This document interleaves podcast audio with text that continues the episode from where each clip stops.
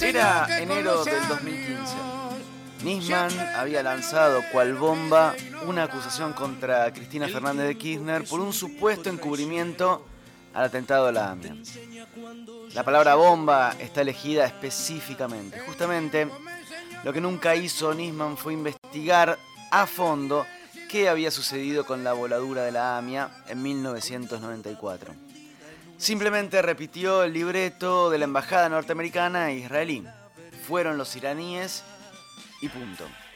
La versión oficial sobre los responsables del atentado del 94 se inventó a las pocas horas del ataque, cuando las máximas autoridades de Israel se subían a un avión con un mensaje directo para Menem. Menem era quien le había prometido a sus hermanos árabes tecnología nuclear y los traicionó, además de enviarle armas a sus enemigos. Nisman fue un engranaje dentro de una historia que fue parte de otra historia en la región, el Loafer. Esa combinación del poder económico, judicial y mediático al servicio del poder real. Y Cambiemos llegó al gobierno de la mano del Loafer. No es novedad, ya lo hemos hablado largo y tendido aquí en el programa. Como representantes del poder real, se codearon con la muerte para conseguir sus objetivos, desde Cromañón hasta Nisman. CFK y Javier Timerman, entre otros acusados, tuvieron que lidiar con la locura de un fiscal que no soportó su propia codicia de poder y se pegó un tiro. Pero ahí estaban Patricia Bullrich, Laura Alonso, Waldo Wolf y Macri para recoger la sangre derramada del fiscal y cimentar, eh, perdón, cimentar su llegada al gobierno. Solo basta con repasar la foto de la marcha de los paraguas al mes del suicidio de Nisman, donde estaban Bonadío, Ples, Tornelli, Polillita, entre otros, todos actores claves de Loafer que durante cuatro años se dedicaron exclusivamente a perseguir a todo lo que oliera kirchnerismo.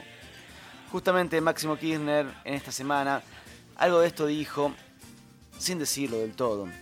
Sostuvo que cada vez que les toca hablar a los de Cambiemos o negociar algo, muestran la hilacha. Lo único que les interesa es anular a los que piensan diferente a ellos. El lawfare fue una herramienta de persecución política y lo sigue siendo.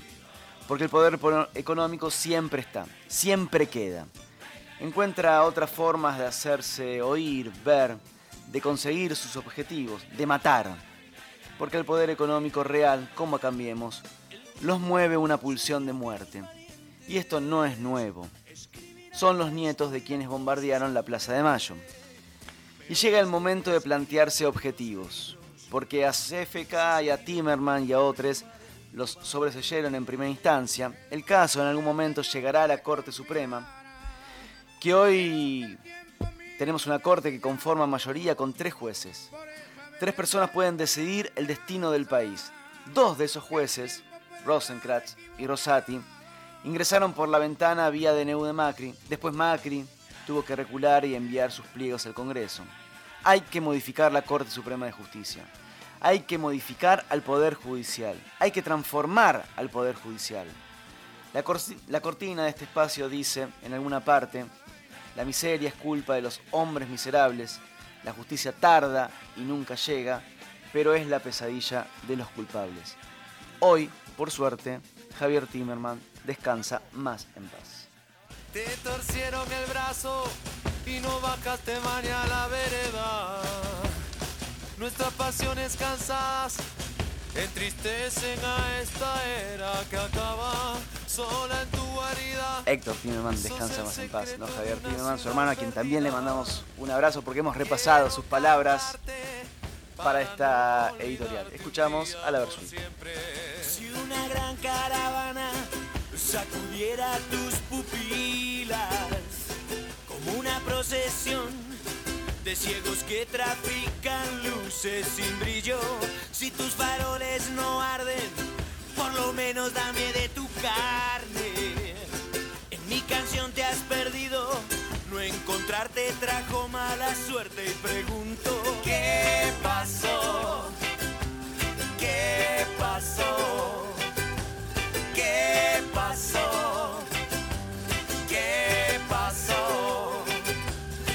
Se apaga el cielo, está descolorido y no